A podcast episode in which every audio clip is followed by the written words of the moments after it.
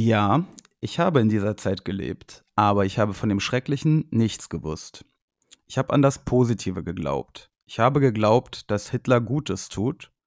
Und er hat ja auch Gutes getan. Wir machen uns hier Gedanken über Bücher, geben uns die größte Mühe. Und im Fernsehen klappt wieder. Sie wollen das auch nicht dazulernen. Sie wollen nichts dazulernen. Sie sind Doch. störrisch wie ein Esel manchmal. nein, nein. Sein Blick ist vom Vorübergehen der Stäbe so müd geworden, dass er nichts mehr hält. Mal ein gutes Buch. Nein. Nein. Wunderbares Buch. Schreckliche, langweilige Geschichten. Sicher von allem etwas. Ihnen gefallen halt immer die schönen jungen Autorinnen. Those are the two great themes, love and death. Ja, Gretchen und Ophelia und Madame Bovary und Anna Karenina. Das ist keine Literatur, das ist bestenfalls literarisches Fastfood. Ja, hallo und herzlich willkommen zum Buchclub, liebe Freunde und Freundinnen. Mein Name ist Igor und mit mir am Start. Ist Josie, hallo. Hallo Josie, äh, hallo alle Zuhörer. Bevor wir anfangen, ähm, über unser heutiges Buch zu sprechen, Lichtspiel von Daniel Kehlmann.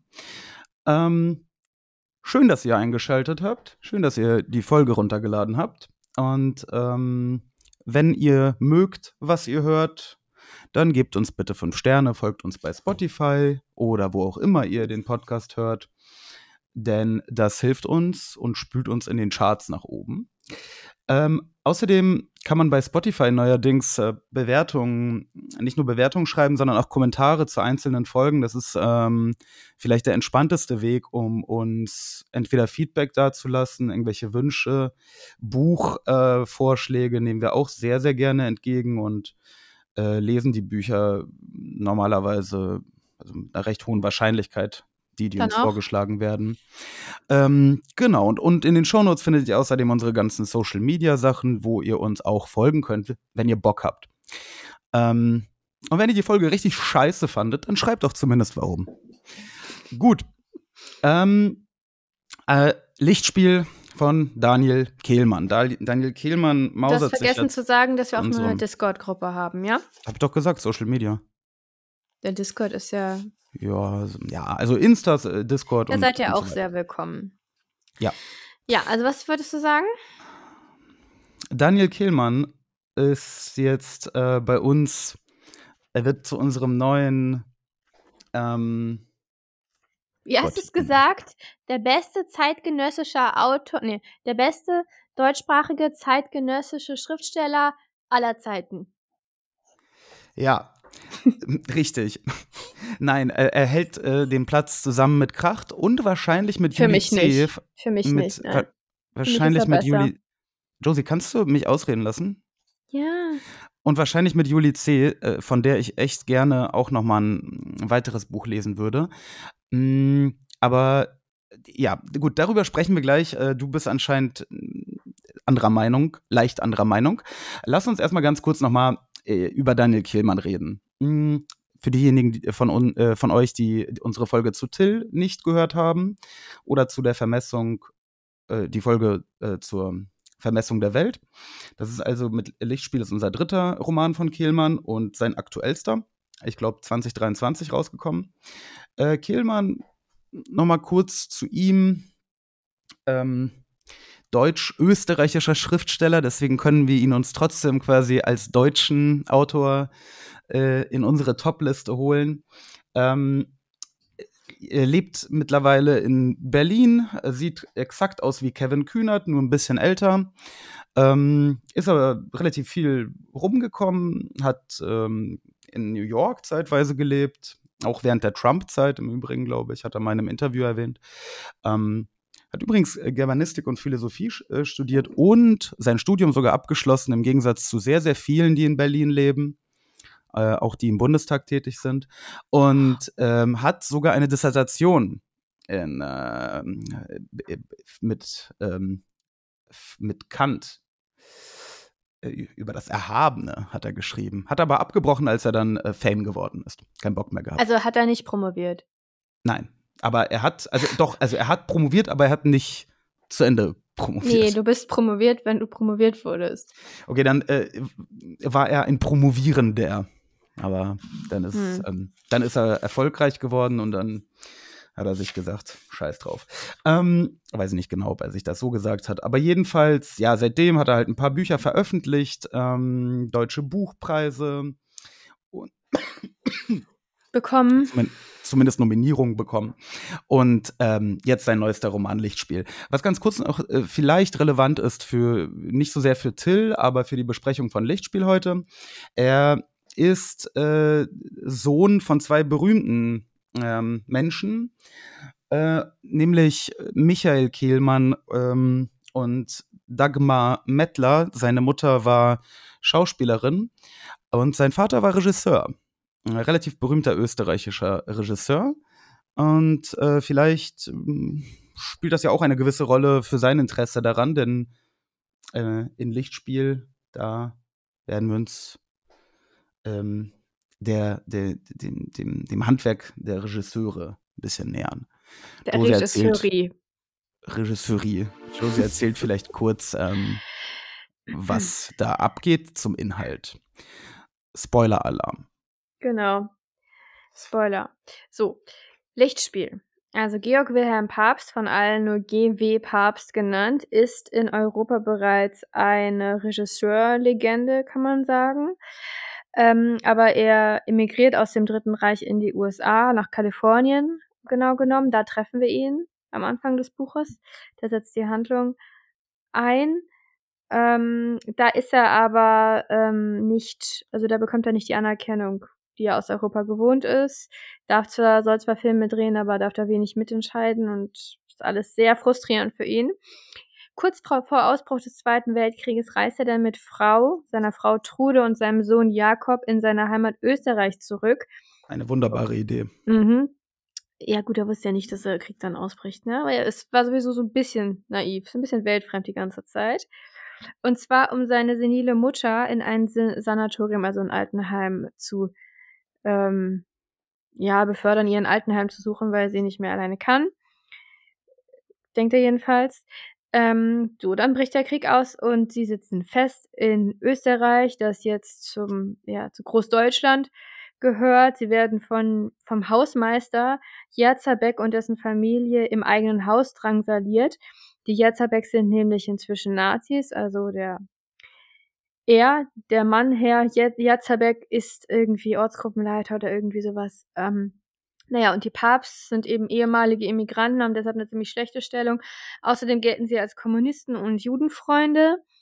Genau. Ähm, Papst hat den Spitznamen der rote Papst. Genau, und seine Filme werden als Judenfilme bezeichnet. Ähm, die Schikane er endet erst, als Papst vom Propagandaministerium äh, kontaktiert und nach Berlin eingeladen wird und auch hinfährt, aus Angst vor allem. Ähm, da drückt man ihm dann ein Drehbuch in die Hand und sagt ihm, er soll sich das doch mal überlegen. Er spricht mit dem Minister persönlich, soll sich das doch mal überlegen, ob er nicht vielleicht doch lieber Filme machen will, als keine Filme zu machen. Und er, er hat auch alle Möglichkeiten natürlich, weil sie ihn sehr schätzen, wenn er dann Mhm. sich dazu entscheidet, für sie zu arbeiten. Er wurde schon vorher einmal in Kalifornien von diesen Leuten angesprochen. Also sogar f- von exakt demselben Leut. Ja, von diesem Kuno Krämer, der Mhm. so eine Art, ja, was weiß ich, was der eigentlich ist, Spion, äh, Mittelsmann, keine Mhm. Ahnung, auf jeden Fall so ein außenpolitisch äh, tätiger Nazi. Ähm, darf, also den hat er natürlich weggescheucht und hat ihm Prügel angedroht. Er hat gesagt, auf keinen Fall komme ich zurück zu euch und macht Nazi-Filme. Ähm, jetzt ähm, überlegt er sich das dann aber doch anders, weil ähm, man ihm auch zusichert, dass er nichts Politisches machen muss, dass er alles ablehnen kann, was er nicht machen will, dass er alle Schauspieler bekommt, die er haben will. Mittel sowieso. Also man, man ähm, hofiert ihn ordentlich. Und er fängt dann auch damit an, macht ein paar Filme. Ähm, ich werde jetzt nicht alle Filme einzeln aufzählen, aber da können wir vielleicht nachher drüber sprechen, über die wichtigsten. Als er zu Leni Riefenstahl ans Set beordert wird als Berater, ähm, sieht er männliche Statisten und fragt sich schon, wo kommen die eigentlich her in Kriegszeiten? Franz Wilczek, der Kameramann, also Kameraassistent ist zu der Zeit, ähm, deutet dann ihm gegenüber an, dass es sich um Menschen aus einem KZ handelt. Ähm, die beiden sind da ziemlich schockiert, erschüttert drüber, äh, freunden sich an auf diesem Set, sind also ziemlich ähnlicher Meinung. Äh, Wilczek wird Papsts neuer Assistent, er ist jünger als er. Und ähm, Also Kameramann, ne? Nee, ich glaube, also ja, vielleicht erst Kameramann. Also er macht die Kamera auf jeden Fall, aber er wird auch als Assistent Ja, also, also bezeichnet. ich, ich glaube, äh, früher, als die Teams auch noch nicht so groß waren bei Filmen, war quasi derjenige, der nach dem Regisseur quasi für die Kamera verantwortlich ist, automatisch quasi Co-Regisseur. Zumal Mann. Papst kommt ja selber vom, von der Kamera, also von, er war ja selber Kameramann, ne? Und ist Genau. jetzt Regisseur. Und er war er ist ja Ähm, mittlerweile auch sehr dick und ähm, nicht sehr dick, ist ein bisschen pummelig, aber er ist da schwer gestürzt und ist verletzt. Genau.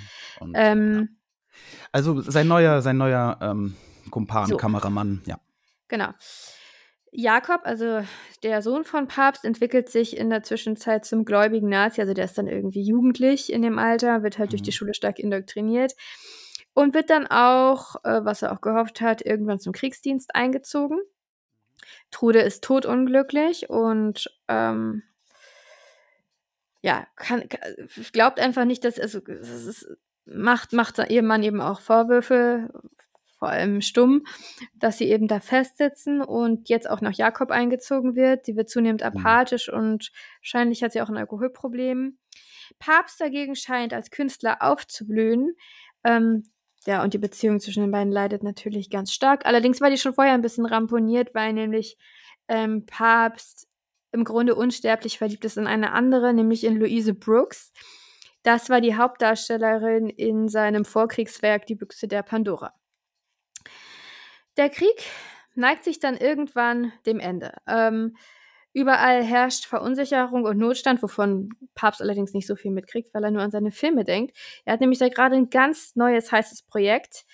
Ähm, er hat einen sehr, äh, einen sehr schlechten Roman bekommen von einem Nazi-Autor namens Alfred, Ka Alfred Karasch, den es wirklich gab.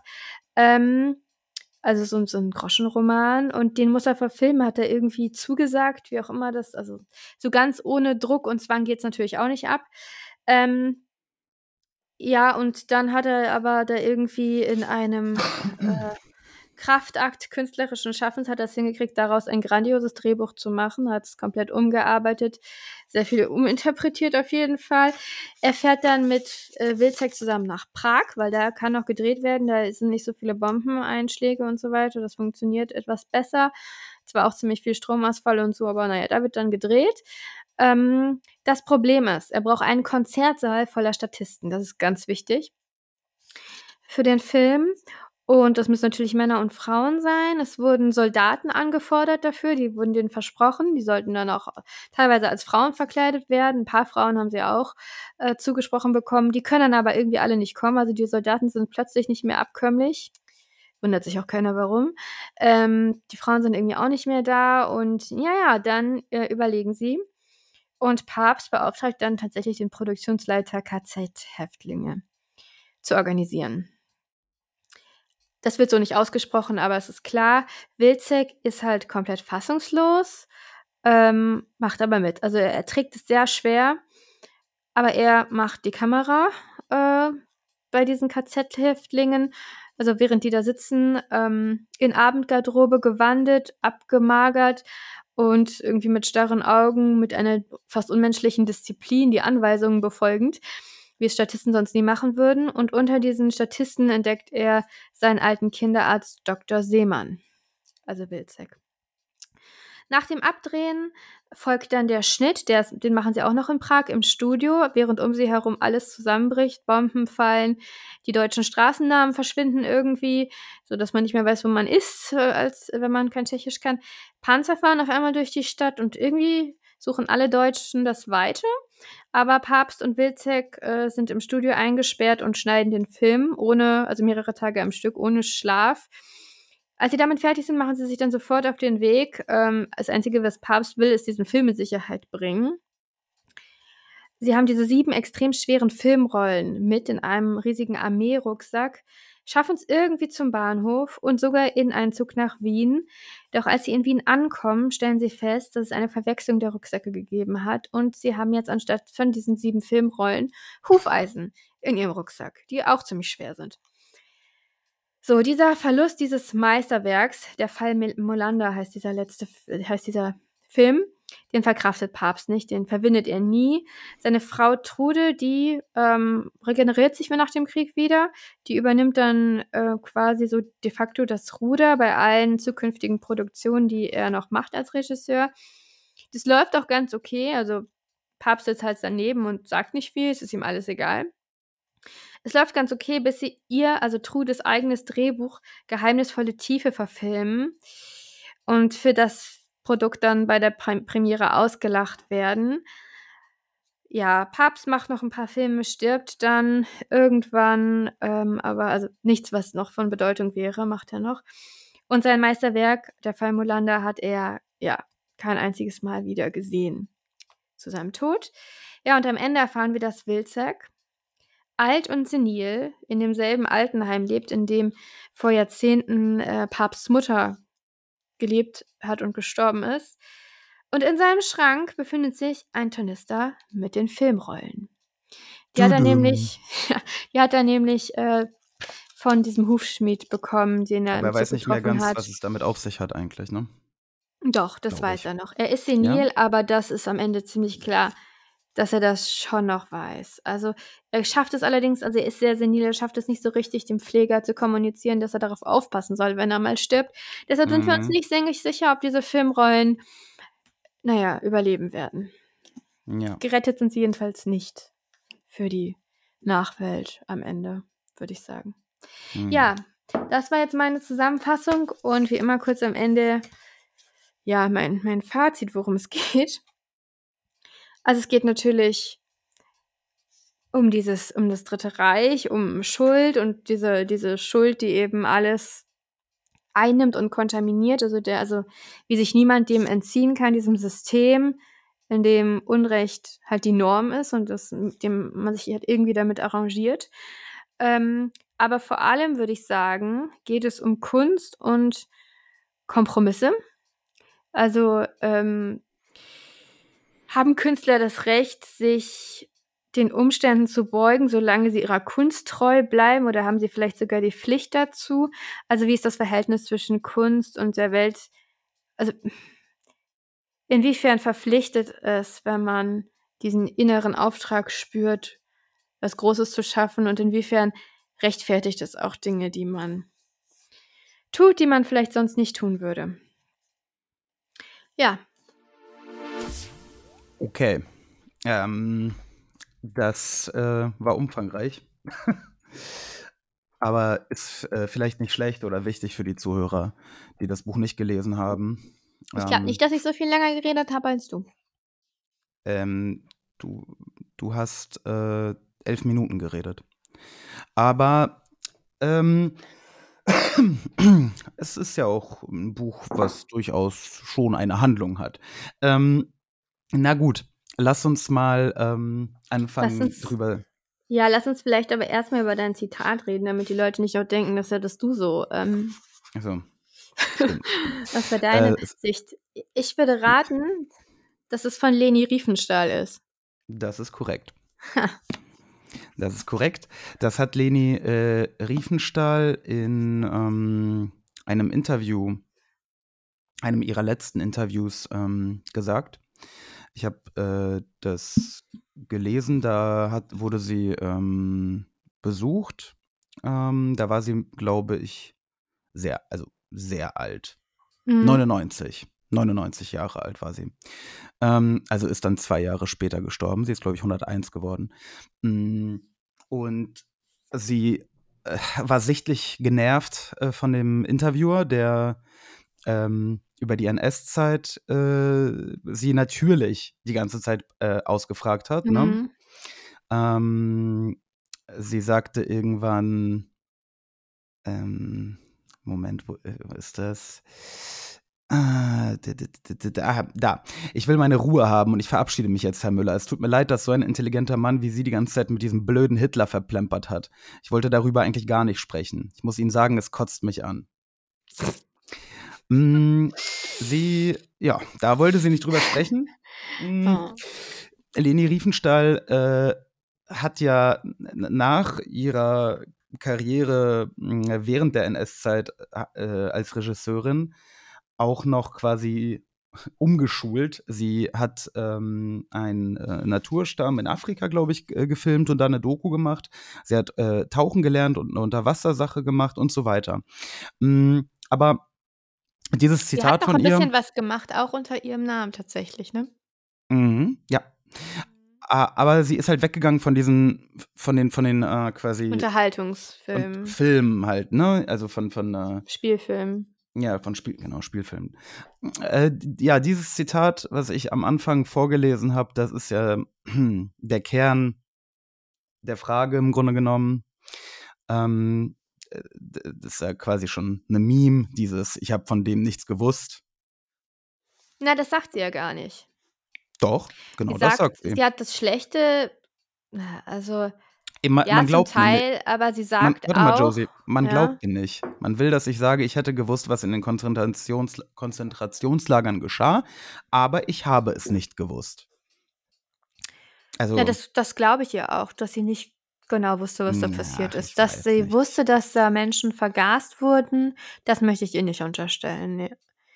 Also kann sein, Mm, aber äh, also, Josie, diese Szene, ähm, wo Papst ihr assistiert, ja, die habe ich ja gerade genannt. ja, Sie wusste, dass es ja, Menschen in Arbeitslagern gibt. Das ja, wusste komm, sie. also, Und sie wusste auch, dass sie da nicht sind, weil sie was das, verbrochen das haben. findest kann man rechtfertigen? Wie kommst du darauf? Wie kommst du jetzt darauf, dass, dass Ja, ich weil sie sagt ja, sie, denke? sie sagt, sie hat nichts gewusst. Wenn sie nichts gewusst hat, dann hat sie auch nicht gewusst, anscheinend, äh, wie, wie, äh, quasi, wie es sein Nein, kann, sie dass sagt doch nicht, dass sie nichts gewusst hat. Sie Zivilisten sagt, sie hat nicht gewusst, was in den Konzentrationslagern passiert ist. Das hast du gerade Ja, aber die vorgelesen. Tatsache, dass Zivilisten in Konzentrationslagern sitzen, ist äh, nicht irgendwie komisch aufgefallen. Und was ist mit Doch, natürlich, das hier? muss ihr ja auch Waren Sie, aufgefallen sein, weil sie die Leute ja zu sich bestellt hat, um also, Statisten zu sein. Das sage ich ja. hör, hör mal, waren Sie nicht alarmiert, als Sie sahen, dass Ihre jüdischen Freunde Deutschland verlassen mussten? Antwort: Ich dachte, dass Sie das freiwillig taten. Ich habe nie erlebt, dass ein Jude weggebracht wurde. Ich habe ein Schreiben, Schreiben bekommen, dass wir nicht in jüdischen Geschäften einkaufen sollten. Aber darum habe ich mich nicht gekümmert. Eine wahre Heldin. Ich habe in jüdischen Geschäften bis zum Schluss eingekauft. In welchen jüdischen Geschäften sie eingekauft hat, ist natürlich eine andere Frage. Aber ähm, das kaufe ich ihr leider alles nicht ab. Sorry. Ja, ich auch nicht, aber trotzdem muss man da jetzt ein bisschen Also jemand, der den Parteitag Und sag äh, mir nicht, ich würde filmt. irgendwas äh, rechtfertigen Sag oder. ich doch gar nicht. Werf dir Ja, doch gar nichts vor. ich, Ich ähm, meine einfach, ich bin mir nicht sicher, äh, äh, also äh, ob man tatsächlich, äh, äh, also jemand wie Leni Riefenstahl, ne, die ja auch mit Hitler befreundet war im Grunde genommen, ne, die haben sich ja mehrfach getroffen, geredet. Äh, sie hat meinen Kampf gelesen und ihm dazu quasi ihr Feedback gegeben, etc. etc.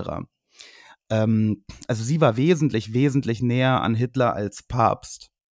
ja, natürlich. Deshalb Und weiß ich auch gar nicht, wieso ähm, wir jetzt so viel über sie reden. Aber ja, ich finde halt schon, ähm, dass sie sich nicht komplett von ihrer damaligen Einstellung abnabelt. So fragwürdig diese Einstellung auch ist, also dass sie sagt, Hitler hat Gutes getan, hat sie, hat sie ja gesagt. Oder auch Gutes Mhm. getan, ich weiß nicht genau. Auch Gutes. Dass sie das heute noch sagt, also lieber würde ich hören, ich habe gesehen, was, ich habe danach gesehen, was passiert ist und ich habe umgedacht. Aber, also wenn man es ihr dann abnehmen kann, aber es gibt halt viele Leute, die danach. Es ist jedenfalls. Es, Ja, es zeugt es aber auch nötigt einfach mir von, einen gewissen Respekt ab, dass sie ja, ähm, also es ist zumindest nicht so Augen, tut. in meinen Augen ist es Dummheit, weil direkt Ja, nach diesem. Satz, nach diesem Satz sagt sie, es ist ihm gelungen, in zwei Jahren sechs Millionen Arbeitslosen Arbeit zu geben. Ja, klar, aber also, also, äh, gut, egal, reden wir nicht über Leni Riefenstahl. Aber Ähm, dass sie nicht besonders klug war, glaube ich auch nicht. Die war ja Nein, auch, aber auch also einfach, war. auch einfach nicht reflektiert und ähm, egal, egal. So, lass uns mal nicht mit Re Aber Leni. schon interessant so, dass es eine Frau in so einer Machtposition gab in dieser Zeit, wo man immer so das Bild hat vom Dritten Reich, ne, dass ähm, das Ja. alles sehr rückständig und ähm, Ah, Ja, also sie, sie war ja eine nicht unattraktive Frau, ne? Und man. Ich fand sie, ähm, ich finde das nicht, ehrlich gesagt. Ich habe sie auch Äh, gegoogelt. Ich verstehe nicht. ja, aber also es, es, es gibt durchaus die Vermutung, dass Hitler ähm, nicht uninteressiert war. Hm, okay. Ähm, also, dass sie als äh, se- sein Günstling quasi war, das ist ja klar, ne? Ähm, sonst hätte sie ja nicht diese ganzen Aufträge bekommen. Wie gesagt, Parteitag hat sie ja gefilmt, daraus eine Ja, ja, genau.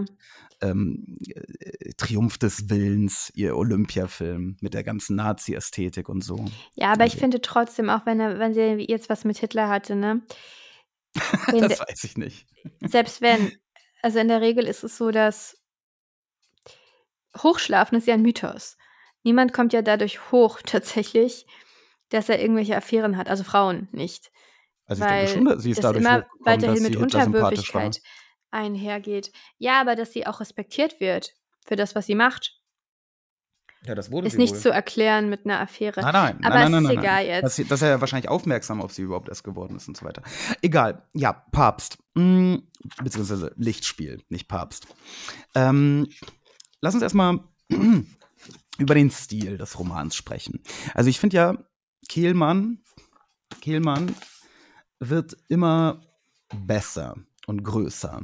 Also er, er se- se- sein, seine Art zu schreiben entwickelt sich halt wirklich eindeutig weiter, ähm, während die Vermessung der Welt einfach, äh, also den fand ich auch gar nicht so sonderlich gut, ne? Ähm, war eigentlich ein relativ gewöhnlicher äh, War Roman. eher so ein bisschen ähm, drollig, ne? Genau, war halt auch, so- genau, war so ein bisschen.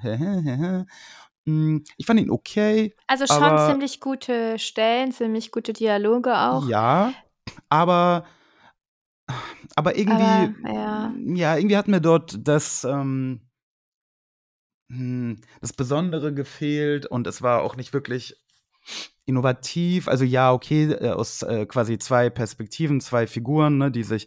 Aber wenn wir uns angucken, wie er jetzt also das äh, hier gemacht hat, ähm, ist das wirklich sehr, sehr schön. Also erstens fand ich es großartig, ähm, dass der, der Roman damit anfing. Das hast du ja nicht erwähnt. Äh, also du hast gesagt, die Handlung beginnt äh, in Kalifornien. Das tut sie quasi auch, wenn man quasi das Ja, chronologisch äh, Handlung. erzählen würde. Ja. Aber äh, Kehlmann entscheidet sich nicht äh, dafür, es chronologisch zu erzählen, mm, sondern Ja, er in weiten beginnt. Teilen schon, ne? Es ist, Ja, es ist wie im Film. ist. Es ist eine, wie sagt man, äh, Voraus. Nee, es ist eine Rückschau am Anfang. Naja, es ist Ja, eigentlich und am ein Ende auch. Rahmen halt. Es ist ein, ein, Ja. der Rahmen um die Handlung Nee, es ist eine während der. Ja, also es ist jedenfalls dieser Wildsek, der im Altenheim ist und man weiß erst gar nicht, wer der ist und der wird abgeholt, weil er in eine Fernsehsendung soll, in der er über Papst redet. Und in dieser Sendung wird schon der Fall Molander angesprochen. Und er ist halt Ja, sowieso man Single, das ist extrem lustig. man versteht halt gar nichts. Äh, Man versteht, so. dass da was Schlimmes passiert sein muss. Und das ist irgendwie auch mit, mit Juden, also dieser Rosenzweig, Ja, dieser, aber der da Wilczek ist, ist einfach. Wilczek ist nicht mehr dazu in der Lage, irgendwie. Ähm, und er ist ja unser ähm, Er Erzähler äh, oder äh, also äh, oder es ist zumindest ähm, aus seiner, ich weiß gerade gar nicht, ist, es, ist er da als Ich-Erzähler? Nee, ne? Oder doch? doch, Doch, doch. Mhm. doch, ja. Genau. Und deswegen bleibt das alles sehr diffus. Coole Idee halt, ein Ich-Erzähler, der senil ist. Mm, Ziemlich ähm, cool. Hatte ich noch nie. Also, Mhm. Eine sehr, sehr schöne Idee, die halt, also da ist das Stilmittel nicht äh, Selbstzweck, sondern es, äh, ähm, ja, es öffnet quasi den Roman halt mit dieser Frage, was ist passiert da? Was, was genau war da los in diesem, bei diesem Dreh etc. Mm, Und dann springt es halt an den, an den Anfang der Handlung und äh, läuft von da aus äh, chronologisch. Mm, d- Was noch ein besonderes stilistisches Merkmal ist, was mir sehr, sehr gefallen hat, ist, dass ähm, der Roman, das habe ich glaube ich auch noch nie irgendwo gelesen, dass er ja durchgängig auf Deutsch ist, aber Kehlmann schafft es trotzdem darzustellen, äh, aus der Sicht von Papst, wie problematisch die Kommunikation von Papst mit englischsprachigen Auch Leuten in andersrum. Amerika Auch ist. andersrum. Genau, auch Zwischendurch ist andersrum. dieser englische ähm, Schriftsteller. Äh, Podcaster, glaube ich. Pod Also der macht- macht, Ja, äh, der macht dann eine eine Radiosendung. Aber ähm, genau, der quasi in Nazi-Geiselhaft ist. Mhm. Ja. Und mit denen halt auch dann kol kollaboriert, um nicht wieder ins Arbeitslager zu müssen, mehr oder weniger. Äh, und der schreibt natürlich dann auf Deutsch, das ist ein deutsches Buch, aber wenn er dann mit, mit Papst spricht, dann Ja, sagt Dann- Papst halt, ja. Oder auch mit Riefenstahl, die kann noch schlechter Englisch. Es ist äh, ziemlich gut gemacht, ja. Und man weiß Mhm. auch genau, also das sind nicht einfach, das sind nicht irgendwie welche Brocken. Man nee, nee, sieht, man weiß ähm, ungefähr, wo man da, weiß, also was wa- sie tatsächlich sagen. Genau, man, man, man Also kann, Leni das ist halt ganz Riefenstahl cool. sagt, Film schlecht, äh, no, äh, nein, nein, äh, genau, Film, nein, Spanien, Deutschland, Süden. Und damit wollte sie sagen, ähm, nein, ich ist, habe den Film ähm, nicht in Spanien gedreht, sondern in Süddeutschland. Mm, Ja, Und man redet dann halt so ein bisschen mit und überlegt sich, äh, äh, was gerade auf Englisch quasi gesagt wird. no Spain, Wa was unsere armen, Germany, South, nehme ich mal an. genau, was unsere armen deutschen Muttersprachler da versuchen, den Angelsachsen mitzuteilen. Ähm, Ja, das ist in Kalifornien halt auch äh, sehr, sehr cool, wo sie halt am, am, St äh, am Strand, sag ich schon, am, am Pool liegen und zwei ähm, halt Typen aus der Filmindustrie Papst voll labern, dass er halt irgend so einen Scheiß drehen soll. Und ja, Papst hat große Schwierigkeiten, denen zu erklären, dass er diese Scheiße nicht drehen will. Und ja, dass er also, lieber was anderes drehen will. Genau, also die Komik, ähm, ja, das ist halt ein Buch, das äh, tragikomisch an vielen Stellen ist. Wahrscheinlich mehr Tragik als Komik, aber ähm, an, es, ist, es ist wirklich gut ausbalanciert, glaube ich. Und ähm, ich habe mich nie äh, geärgert nach dem Motto, irgendwie, dass es jetzt unpassend ist oder dass dieser Witz jetzt, also, ne, dass, dass die Komik irgendwie billig und, und, und irgendwie fehl am Platz. Ähm, fand ich Ja. nie. Fand ich Ja.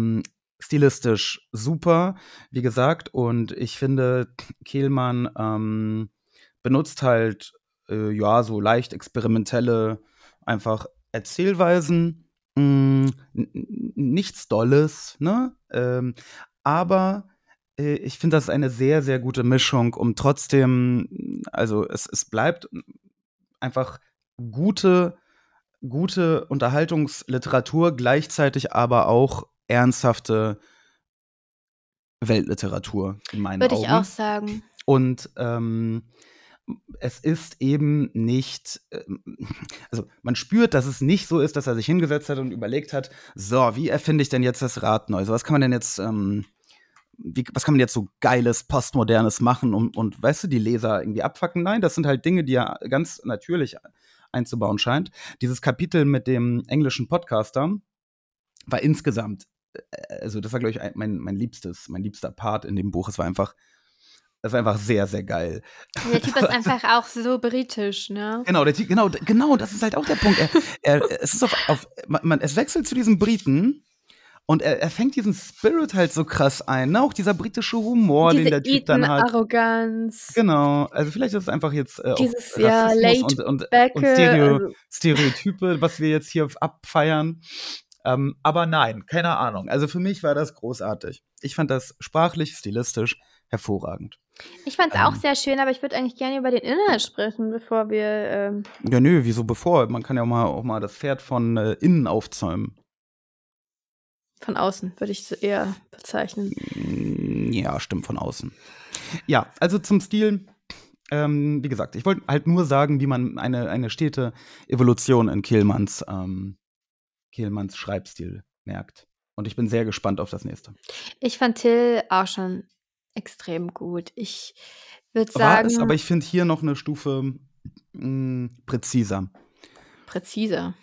Mm, Hier hatte ich kein einziges Mal das Gefühl, dass irgendwas gerade nicht, dass irgendwas gerade fehl am Platz oder vielleicht hätte andersrum gemacht oder was auch immer werden sollen.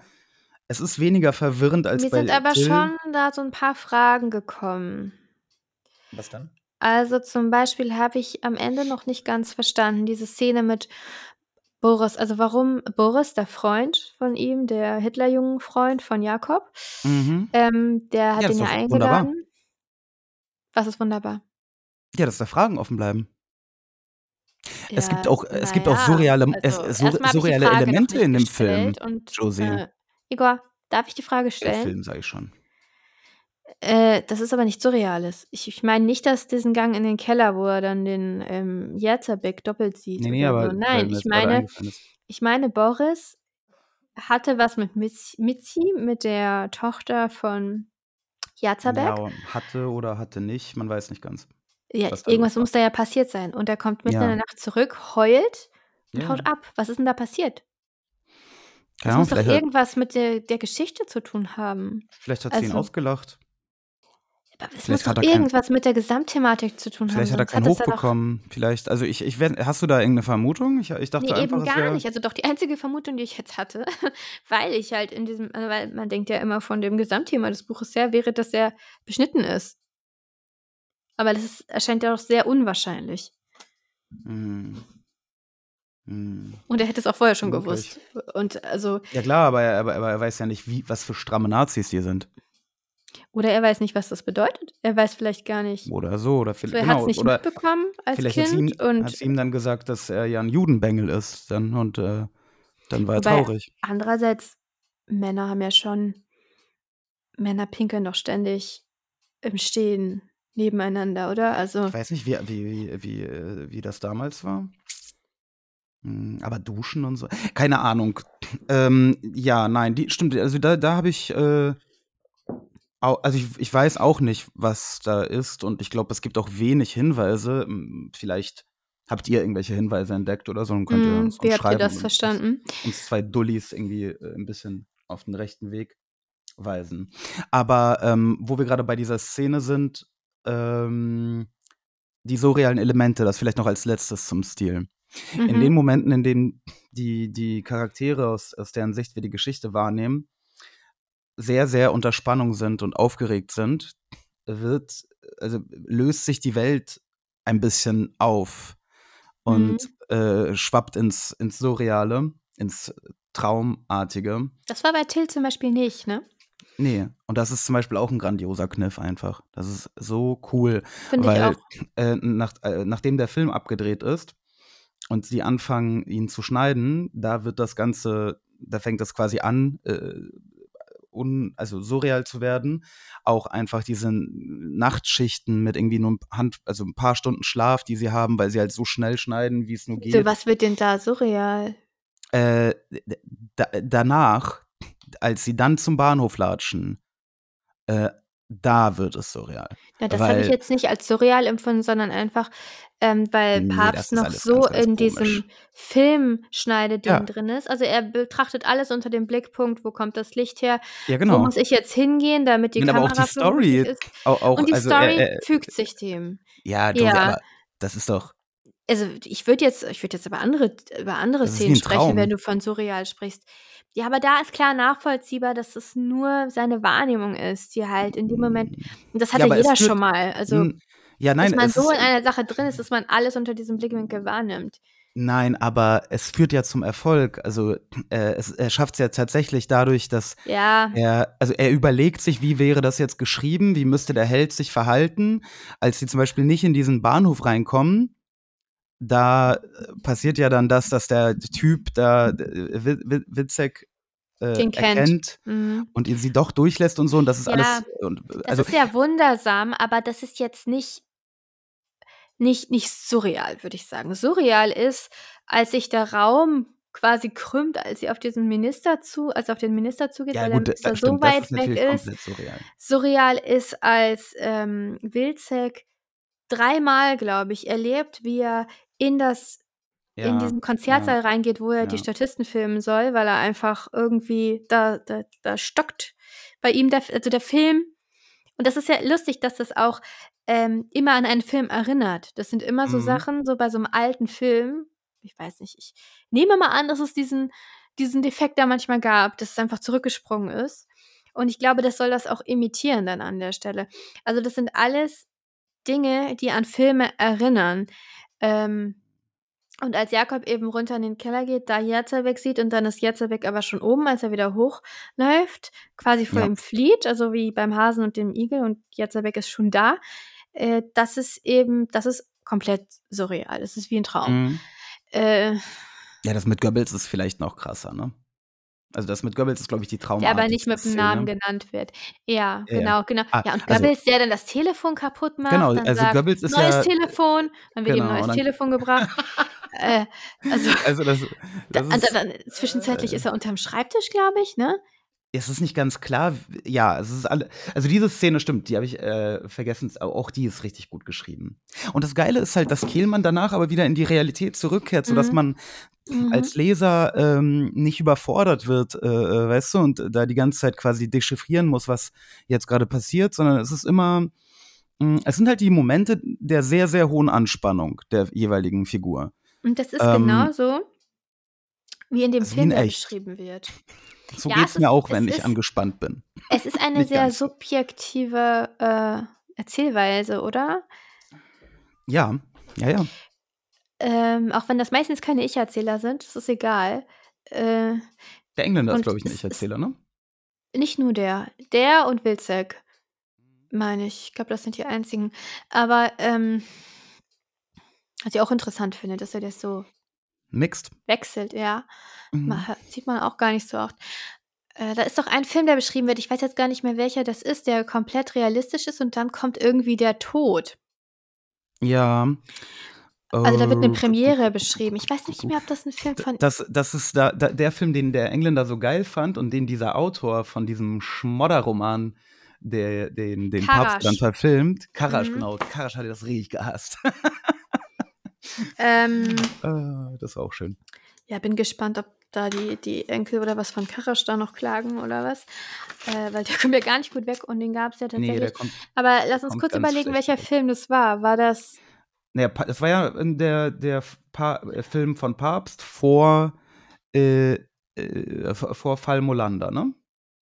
Ja, aber welcher? Gut, ich weiß es jetzt nicht. Es war nicht die Komödianten, ne? Nee, es war Paracelsus, glaube ich. Mm, Parace Ach ja, genau, Paracelsus war es. Ja, ja, ja, ja. Ja. Paracelsus. Ähm, vielleicht sollten wir auch mal einen Papst-Film Ja, genau, das habe ich mir auch sollten wir es mal gedacht. wagen. Mhm, das ich meine, finde ich auch. ich, ich habe, glaube ich, noch nie einen so alten Film geguckt. Nee, habe ich nicht. Also durchgeguckt. Ne? Klar, Schnipsel und so, aber so einen alten Film habe ich, glaube ich, noch nie gesehen. Ähm, ist halt die Frage, ob man sich das heute noch reintun kann oder ob einem der Arsch auf Grundeis geht, sag ich mal. Aber na gut. Ähm, ja, jedenfalls. äh, Kehlmann hat es jedenfalls alles gemacht. ja, ich ähm, nehme an. Ja, da, davon gehe ich aus. Das merkt Also man das, schon. das wurde, ich habe ich hab ein paar Interviews mit Kehlmann gelesen. Ähm, ich, äh, ja, also er hat da mm, ehrlich gesagt nicht so viel über, über Filme geredet. Er hat, was ganz interessant ist, ähm, er hat einen Regisseur genannt, der ihm Vorbild war für den Roman. Du wirst, glaube ich, nicht drauf kommen, wer. Wie? An welchem Regisseur hat sich Kehlmann bei seinem Style orientiert? Bei seinem Style, also bei seinem Schreibstil. Ja, dieses gr gr grotesk zum Teil, lustig, tragisch. Ähm, Boah, ich kenne keine Regisseure. Ich, okay, nee, ich Quentin Tarantino. Ähm, Er meinte, er wollte quasi so sowas, äh, also er wollte ein literarisches Inglourious Bastards machen. Ähm, okay, also was das finde ich, aber nicht, dass das. ich, ich weiß nicht, ob ihm das ähm, gelungen ist. Nein. Inglourious Bastards ist doch richtig Haut drauf und also ist doch Mm, brutal. Ja, das, also ohne, ohne die Gewalt. Ende. Genau, ohne Ja, die aber Gewalt. das ist doch das Nein, das ist nicht das. Nein, nein, Ja. nein. Also ist es jedenfalls das, was mich abschreckt. Ja, aber da hast, Und da ich hast fand du, hier bei äh, Kehlmann- Inglourious Bastards nicht, nicht, also Ja, hast, haben nicht wir den zusammen geguckt? Nee. Nee? Aber hast du ihn überhaupt geguckt? Ja.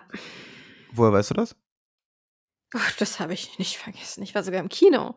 Mit mir? überhaupt nicht darauf gefasst. Nein, nicht mit dir. Ich gehe auch mit anderen Leuten ins Kino. Das mit kannten wir uns noch gar nicht. Mit wem? Bist du fremdgegangen?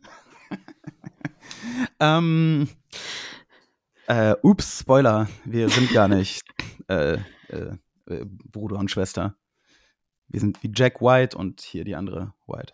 Oh, Ähm, Igor, ich weiß erzähl auch nicht immer so. Ich weiß auch nicht, was mit mir los ist. Äh, Ich habe einen Schlaganfall, glaube ich. Lass uns mal die Sendung beenden. Nein. Ähm, okay. Jedenfalls, äh, ja, bei, wo ich gerade Inglourious Bastards gesagt habe, habe ich gemerkt, wie viel Bock ich eigentlich hätte, mal davon den Director's Cut zu sehen auf Englisch. Ja, viel Spaß. Ey, das war so nicht, äh, also das habe ich jetzt nicht so äh, gemeint. Gut, zurück zu unserem literarischen Inglourious Bastards. Zitat Kehlmann. Also, ähm, Wie man immer, wie man doch immer, egal was man schafft, nie das erreicht, was man eigentlich erreichen wollte, ne? So ein schönes Buch, aber das, Ähm, äh, das aber weißt du literarische, was? äh, ja. Äh, also, wo, wir- wo wir gerade von den Vorbildern sprechen, ähm, er hat da nämlich auch noch ähm, Bücher genannt, äh, Mhm. die ihm Vorbild waren. Und zwar von Nabokov, das Bastardzeichen. Habe ich noch nie von gehört. Aber an eine Diktatursatire, die äh, Nabokov wohl auf die, also natürlich mh, Nazis. Mhm. Gut, was heißt natürlich? Hätte man auch über Stalin schreiben können, aber über die Nazis wohl Ja, oder vielleicht mi- Mix. mich hat's jetzt an den scharlachroten Buchstaben erinnert, der Titel. Bastardzeichen. Ja, keine Ahnung. äh, Das, ähm, aber Nabokov ist natürlich auch gern gesehener Gast bei uns im Podcast. Mm, A favorite between the age of three and five. Von daher, vielleicht ähm, wäre das ja auch was für uns. Was Ja, meinst du, was hätte Nabokov zu Kehlmann gesagt?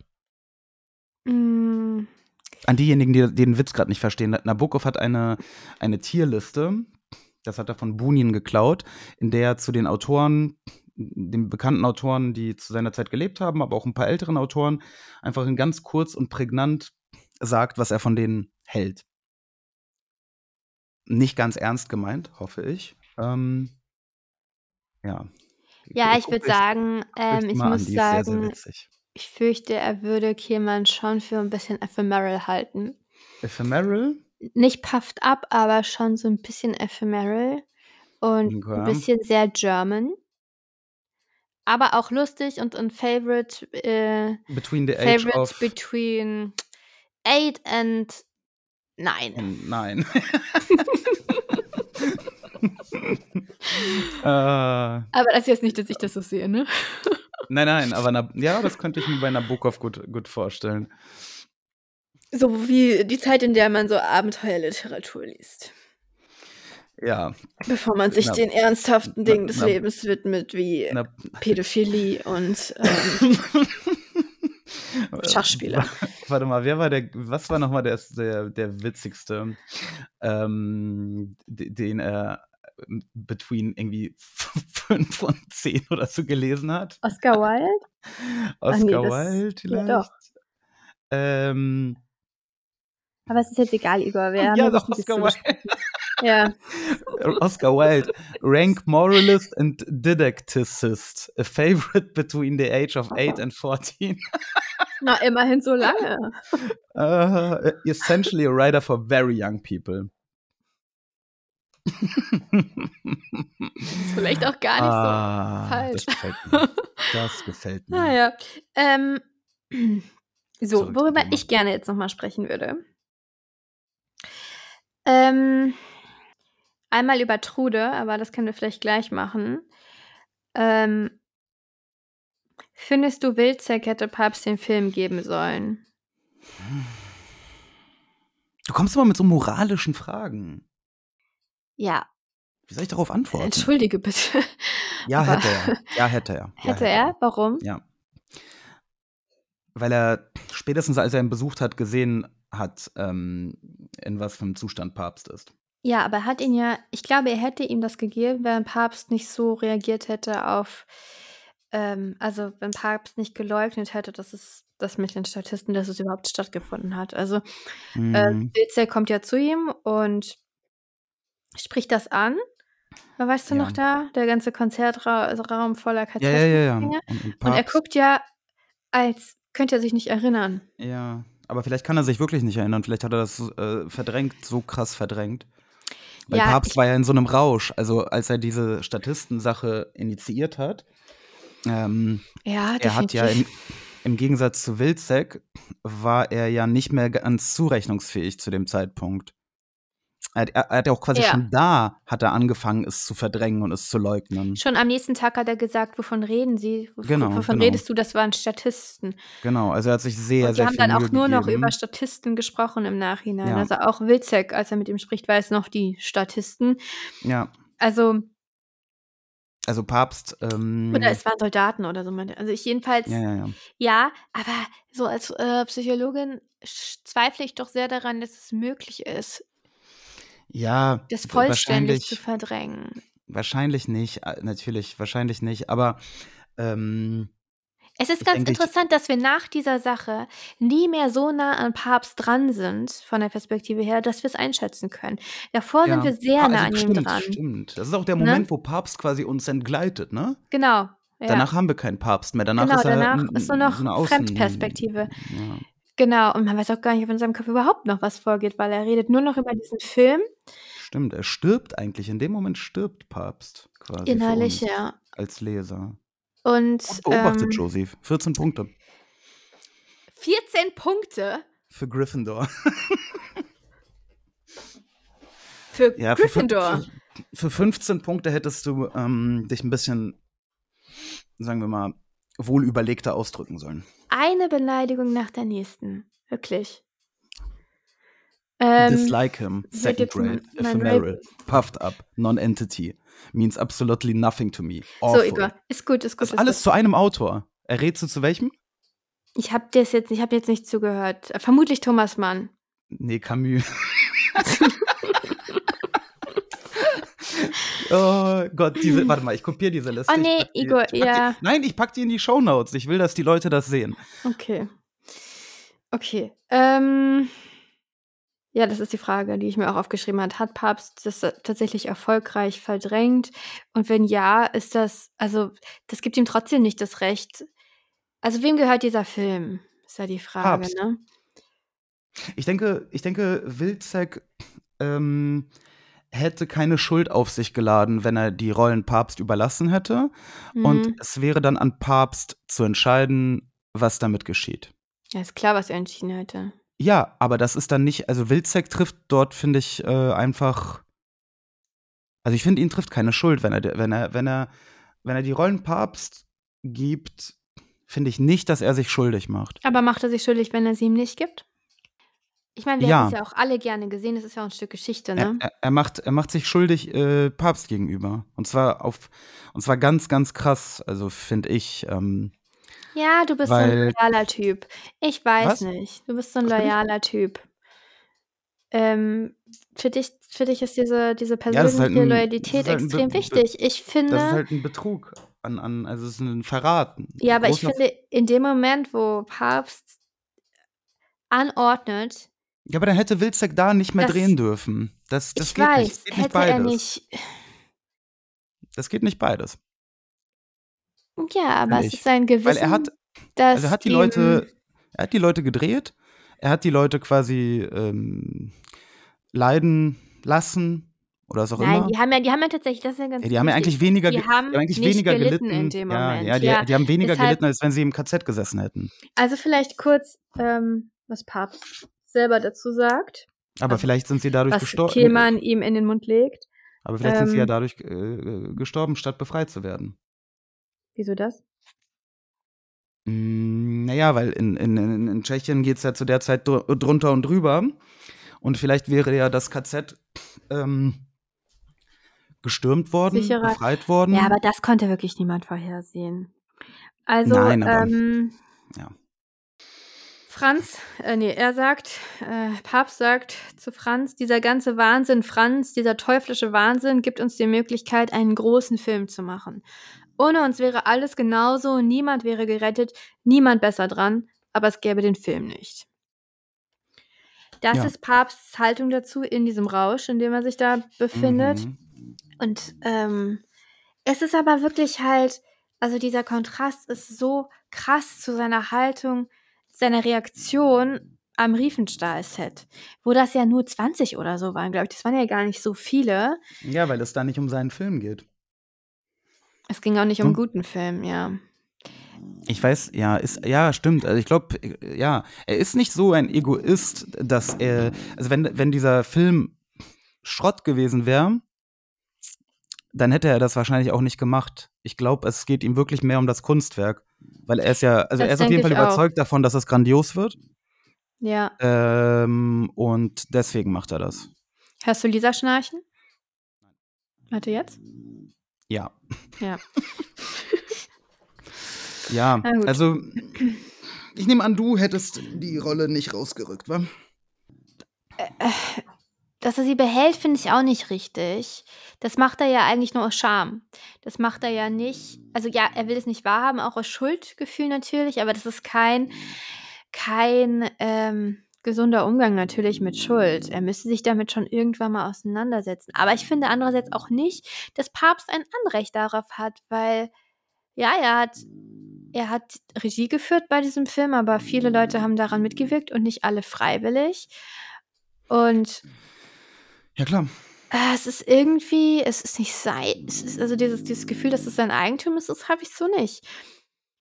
Und ja, dass, Aber, ja, Ahnung. Wilczek quasi, dass Vielleicht er hätte man ja eigentlich die Szene nochmal neu drehen können. empfindet. Ist das der Punkt? Also ich, was bringt das? Also die haben zum Beispiel auch aus dem Riefenstahl-Film dann im Nachhinein, ähm, haben die diese ganzen Szenen wohl rausgeschnitten, wo, weil dann war der Krieg Ja, der vorbei auch, und so. Der ist auch irgendwie zehn Jahre später rausgekommen, ne? Der Film Genau. äh, Da haben die- ne? Glaube ich. Tiefland? Oder Tiefland. Tiefland, glaube ich. Also die haben, ich habe das übrigens, ich habe da ein bisschen reingeguckt. Die kastinierten Tänzerin, die tanzt wirklich ziemlich, Hast ziemlich awkward darum. Mhm. Also es ist, es ist schon echt, wie er es beschreibt. Also total hölzern und überhaupt nicht spanisch. Mhm. Und überhaupt nicht feurig, sondern immer diese langen Blicke und dieses sehr deutsche, ich, ich weiß nicht. Ähm, ja, aber die haben es einfach rausgeschnitten und dann veröffentlicht und ich finde, das geht auch nicht. Hm. Also, weil das ist dann, das ist, es ist ja nicht nur, ein, also man sollte das nicht einfach als Spielfilm betrachten, sondern das ist ein Zeitzeugnis.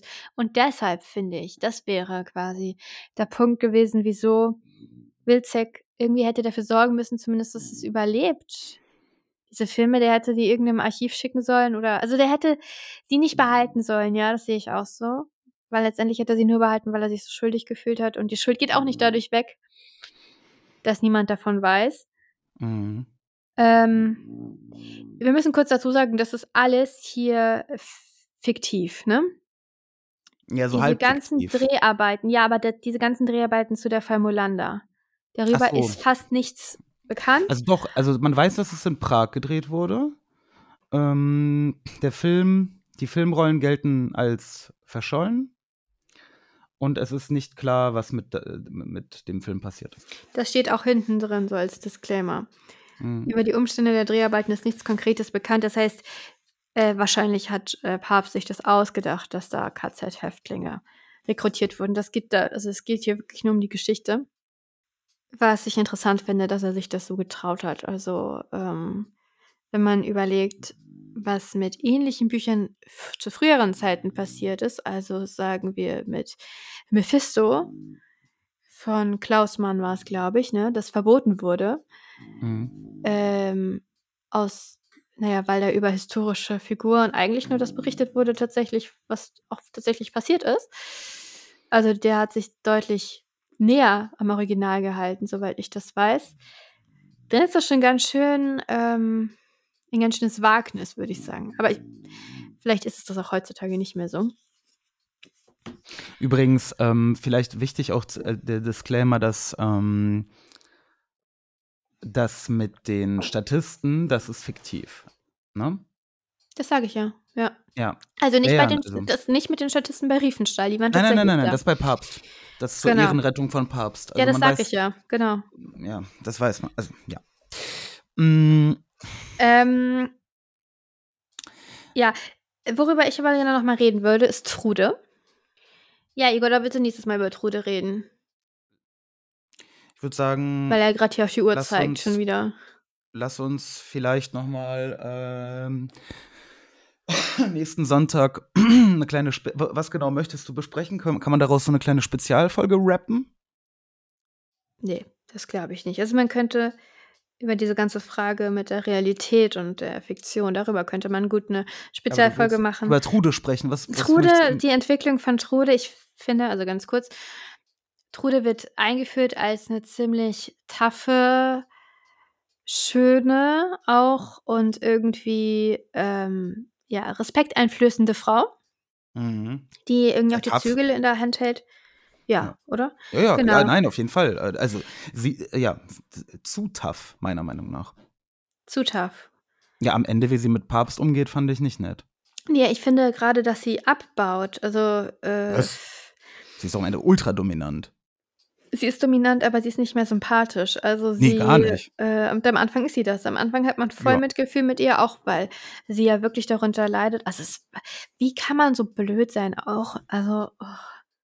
nee, also ich habe mich schon gefragt, warum ist sie mitgekommen? Sie hatte eigentlich, eigentlich wäre es ihre Pflicht auch als Mutter gewesen, mit Jakob in den USA zu bleiben, wenn man Ja. die tolle Idee hat, Stimmt, Papst ähm, hätte es eigentlich auch alleine über die Bühne nach bringen können. Ne? Österreich da zu fahren. Ist sie nur deshalb nicht mitgekommen? Ich meine, Luise Brooks, die wird nicht mit nach Österreich fahren und die wird ihn da auch nicht besuchen. Davor muss sie keine Angst haben. Also, also warum ist sie mitgekommen, wo sie doch die ganze Zeit dagegen war, wo sie auch ganz klar gesehen hat, dass es mega gefährlich ist? Also sie hat ja diesen Sinn für die Realität. Ja. Sie spricht sehr gut Englisch, sie wäre super klargekommen in den USA, das wird auch die ganze Zeit deutlich. Mhm, Sie ist mhm. deutlich jünger als er, hätte sich da gut Stimmt, sie unterhält sich ja auch mit, eingefunden. mit dem britischen Podcaster. Genau.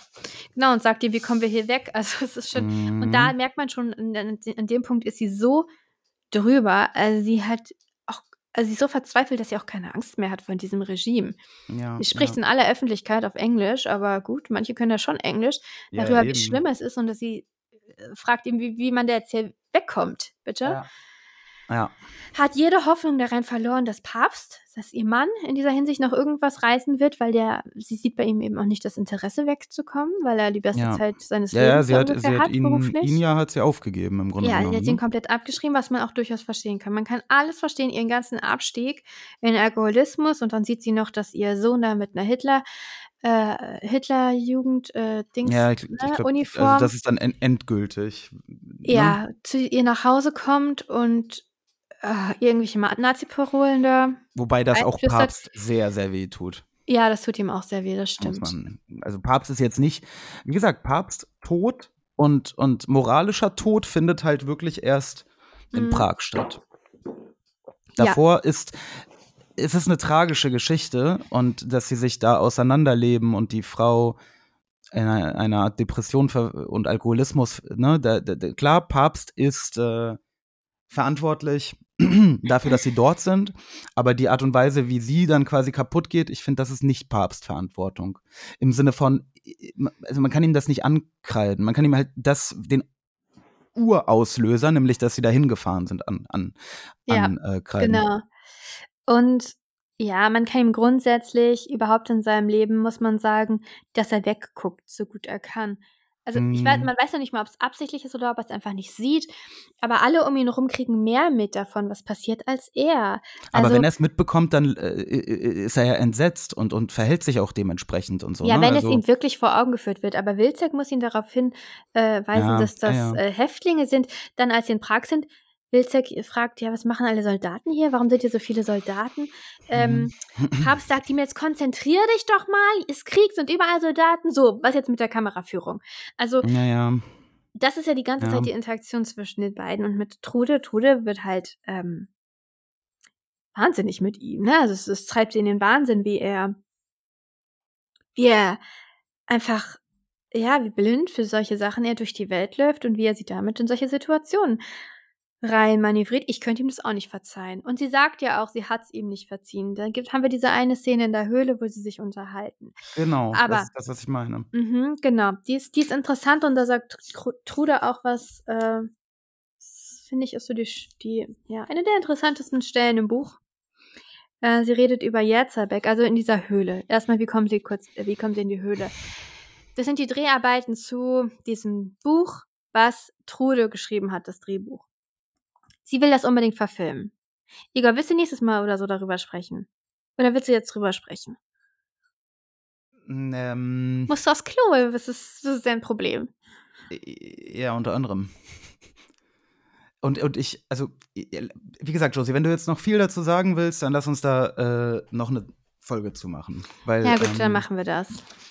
Das, ähm. Aber, ähm, nach diesem kleinen Nachschub, den wir dann nächstes Wochenende nachliefern, äh, haben wir schon das neue Buch. Bestimmt. Nicht wahr, Josie? Nicht Ja, wahr? ja. Du hast es mir geschenkt. Schaut mal, vielleicht. Man hört dich nicht, du bist weg vom Mikro.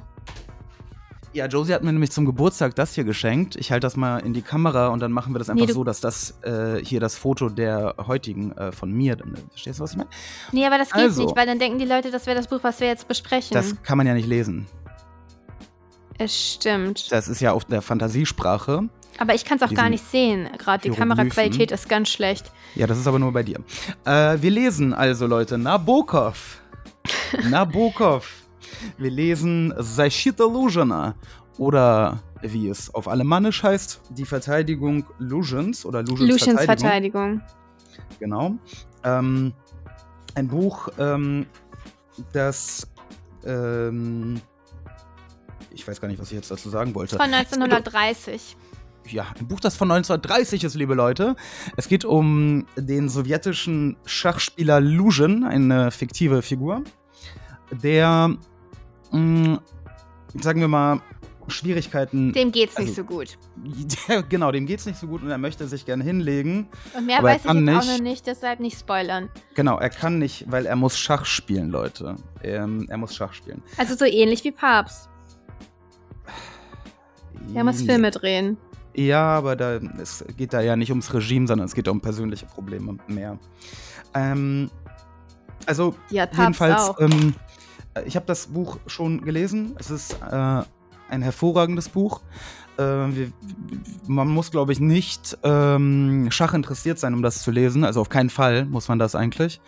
Äh, es wird in einer Art und Weise über Schach geredet, die ähm, jedem ähm, verständlich ist. Das heißt, Leute, kauft euch Nabokovs Lujins Verteidigung oder die russisch sprechenden unter euch Zashita Lujina. Und dann werden wir das ganze Ding hier hoffentlich in zwei Wochen besprechen. Und Ja, ähm, zwei Wochen nächst- ist jetzt Igor kaum. Das also ich bin schaffen wir fertig. nie. Ich bin fertig. Sprich von dir. ja, ich muss promovieren. Wie viele Seiten hat das? Auf Russisch? Also du liest es ja hoffentlich in Originalsprache, ne? Das ja, natürlich. Dann bin ich so in ähm, fünf Jahren. 248. Das ist nicht lang. Aber Deutsch ist ja immer länger als andere Sprachen, ne? Also vielleicht 350. Ja, also ich glaube, Russisch ist auch nicht so kurz. Also Leute, ohne Gewehr zwei Wochen, eher vielleicht drei, ja. Aber nächste Woche sprechen wir noch einmal kurz auf Josies besonderen Wunsch hin über Trude. Ähm, wie gesagt, schreibt Und uns, was ihr vielleicht von habt ihr ja noch äh, spezifische Wünsche, was ihr bei Lichtspiel besprochen haben wollt. Äh, das wäre jetzt auch noch. Das Ja, könntet das ihr uns gut. jetzt noch sagen, dann nehmen wir das auch noch mit auf. Ja, hervorragend. Gut, Leute. Also, lasst einen Kommentar da. Ähm, Abo, 5 Sterne.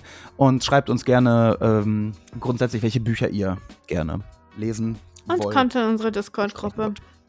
Bis Haut dann. rein. Tschüss.